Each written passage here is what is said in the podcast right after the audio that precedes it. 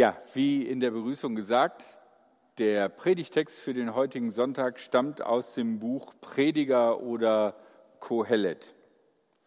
Das Buch Prediger oder Kohelet ist vermutlich im dritten Jahrhundert vor Christi Geburt geschrieben worden, also ein sehr, sehr spätes Werk.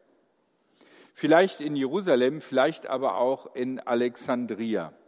Dazu muss man wissen, dass Alexandria eine Stadt war, in der außerhalb von Israel die meisten Juden zu der Zeit lebten.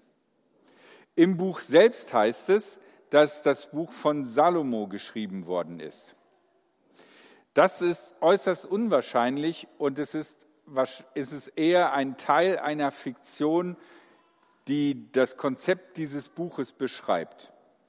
Der schlauste aller Schlauen, der weiseste aller weisen Männer, Salomo, der macht sich Gedanken darüber, über den Sinn des Lebens. Was am Ende über unser ganzes Leben gesagt werden kann und was dabei rauskommt. Und die Ergebnisse dieses Nachdenkens des Schlauesten aller Schlauen, diese äußerst weisen Ergüsse finden sich dann in dem Buch Prediger. Warum man denkt, dass es nicht von Salomo ist, es ist einfach von der Sprache her zu modern. Stellt euch mal vor, es würde euch jemand einen Text von Martin Luther vorlegen. Ihr würdet ihn sofort als Deutsch erkennen, aber ihr würdet auch sagen, okay, das ist schon ein bisschen älter. Weil bestimmte Wörter gar nicht mehr benutzt werden, die damals benutzt wurden und dafür äh, andere Wörter irgendwie gar nicht vorkommen. Und genau andersrum, wenn man euch einen modernen Text als von Martin Luther unterschieben würde, würdet ihr das unter Umständen auch merken, spätestens äh, als er seiner Frau eine SMS geschickt hat. Würdet ihr vermuten, das kann nicht mit rechten Dingen zugehen. Und so ist es auch ein bisschen in dem Buch Kohelet. Das fällt natürlich nur jemandem auf, der das im Original liest und der auch genügend Wissen über die Entwicklung der hebräischen Sprache hat. Es kommen eine ganze Reihe von aramäischen Wörtern drin vor, die erst später in das Hebräische eingeflossen sind, bis am Ende zur Zeit Jesu die Leute in Israel aramäisch gesprochen haben. Und es gibt auch einige persische Leihwörter, die in diesen Texten vorkommen. Und die Perser tauchen einfach halt erst viel, viel später auf in dieser Gegend. Der Prediger setzt sich allgemein mit klassischen theologischen Thesen seiner jüdischen Kultur auseinander. Insbesondere der Idee vom Tun- und Ergehen-Zusammenhang.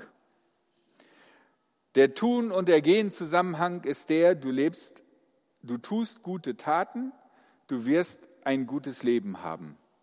Du tust böse Taten, du wirst ein böses Leben haben. Das ist der Konsens der Weisheitsliteratur. Aber wahrscheinlich geht es euch genauso wie den Leuten damals und wie dem Verfasser des Predigers. Das geht irgendwie nicht immer auf, oder? Es gibt Leute, die sind die letzten Drecksäcke und können komplett ihr ganzes Leben lang happy in Saus und Braus leben. Und es gibt andere, die haben keiner Fliege was zu Leiden getan und trotzdem erwischt sie die große Patsche. Wie soll man also damit umgehen? Der Prediger kommt letzten Endes zu dem Schluss, dass man das Leben, den Sinn, das Universum und alles nicht in seiner Gänze verstehen kann sondern dass Fragen übrig bleiben. Genug der Vorrede, nun zu dem Text. Denk an deinen Gott, der dich geschaffen hat. Denk an ihn in deiner Jugend, bevor die Tage kommen, die so beschwerlich sind. Denn wenn du alt geworden bist, kommen die Jahre, die dir gar nicht gefallen werden dann wird sich die Sonne verfinstern, das Licht von Mond und Sternen wird schwinden. Dann werden die dunklen Wolken aufziehen, wie sie nach jedem Regen wiederkehren. Wenn der Mensch alt geworden ist, zittern die Wächter des Hauses und krümmen sich die starken Männer. Die Müllerinnen stellen die Arbeit ein, weil nur noch wenige übrig geblieben sind. Die Frauen, die durch die Fenster schauen, erkennen nur noch dunkle Schatten. Die beiden Türen, die zur Straße führen, werden auch schon geschlossen. Das Geräusch der Mühle wird leiser, bis es in Vogelzwitschern übergeht und der Gesang bald ganz verstummt. Wenn der Weg ansteigt, fürchtet man sich. Jedes Hindernis unterwegs bereitet Schrecken. Wenn schließlich der Mandelbaum blüht, die Heuschrecke sich hinschleppt und die Frucht der Kaper aufplatzt, dann geht der Mensch in sein ewiges Haus und auf der Straße stimmt man die Totenklage an.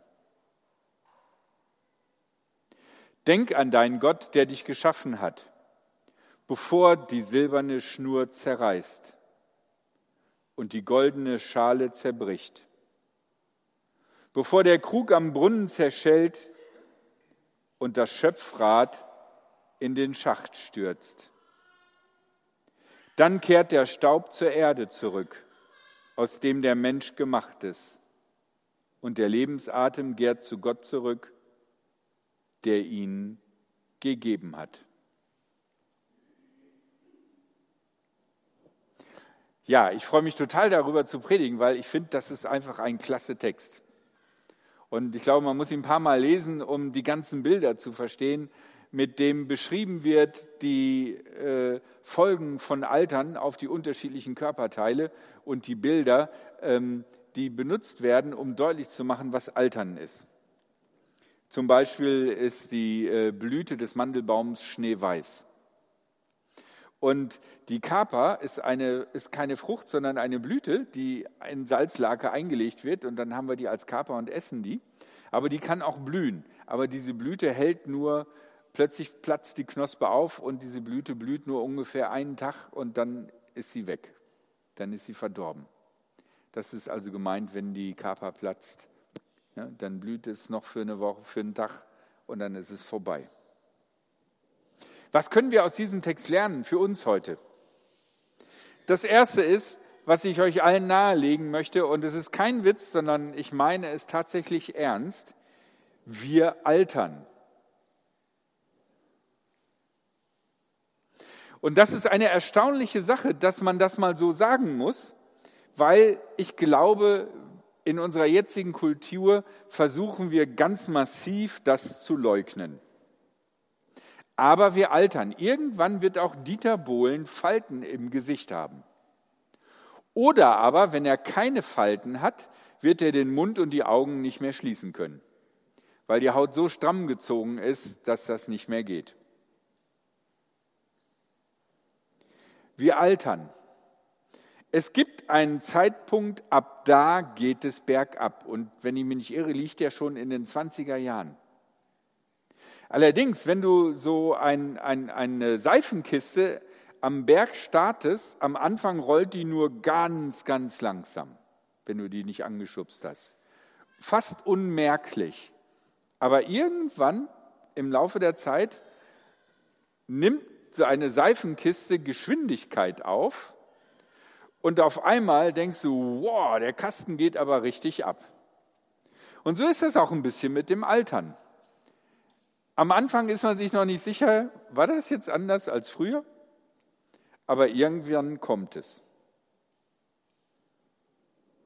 Wie sollen wir damit umgehen, dass unsere Seifenkiste immer schneller bergab rollt?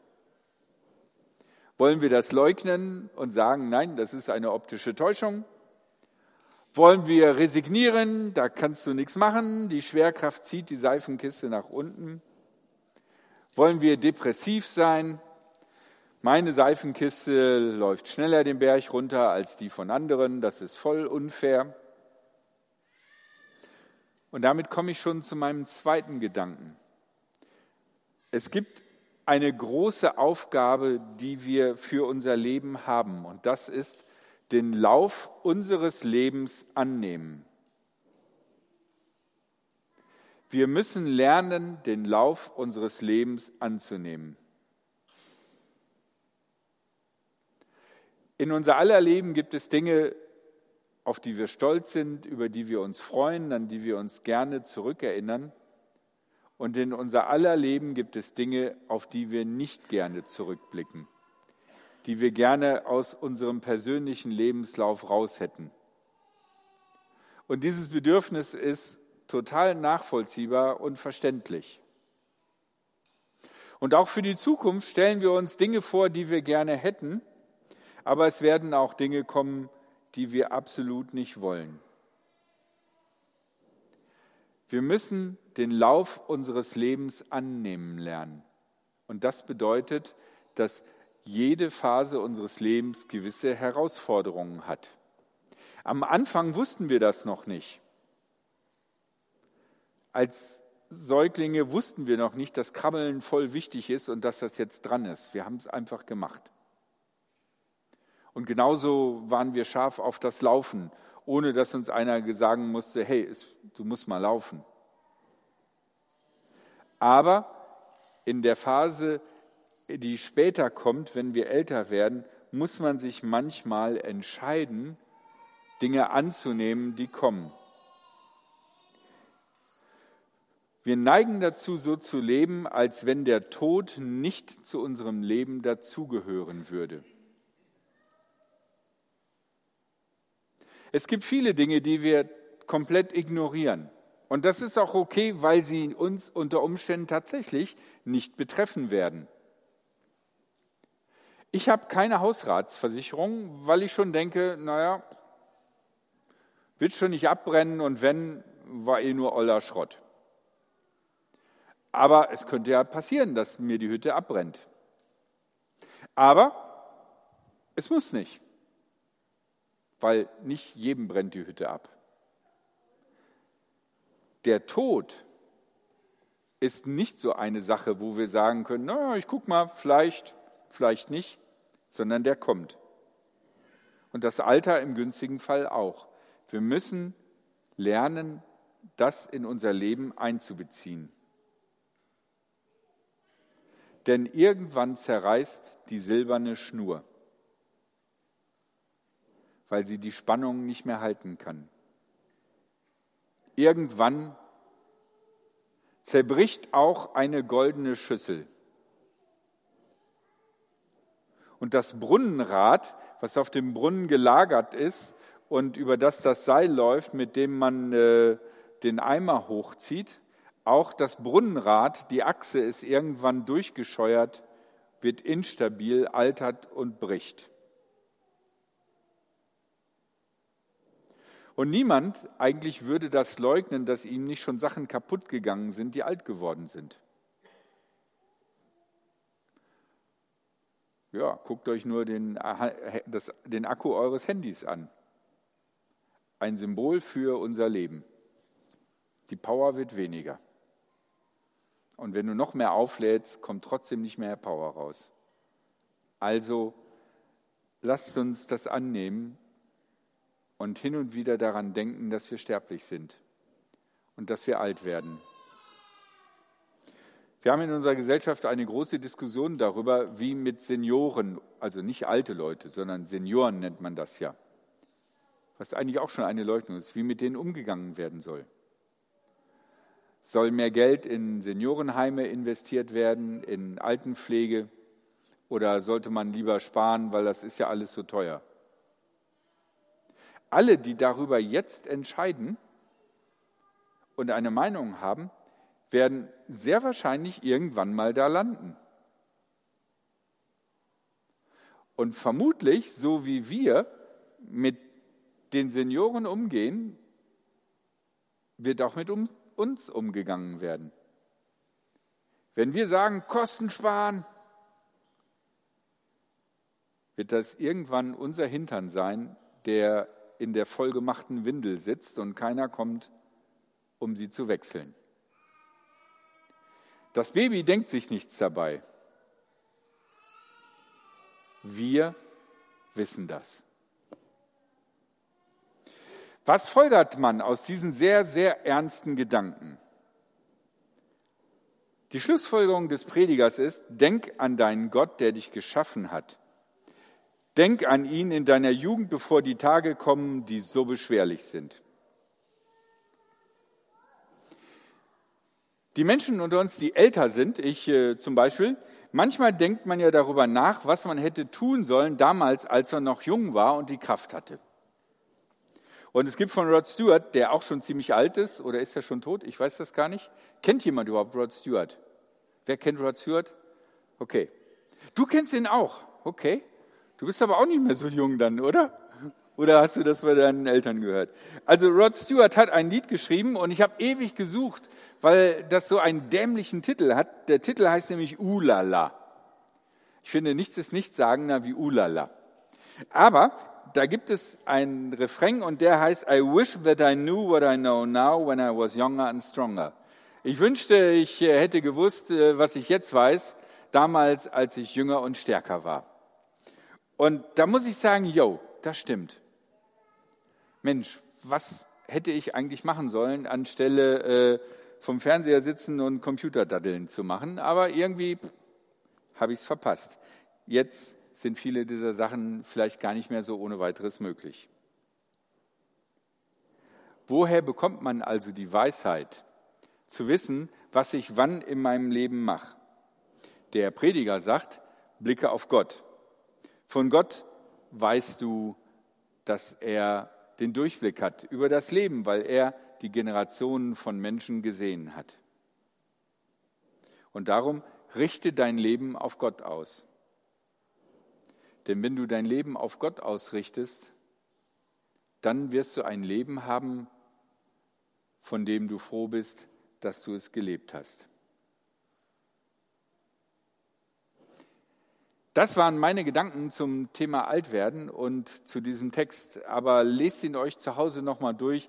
Ich bin mir sicher, euch werden noch eine Menge Gedanken bei den Bildern einfallen.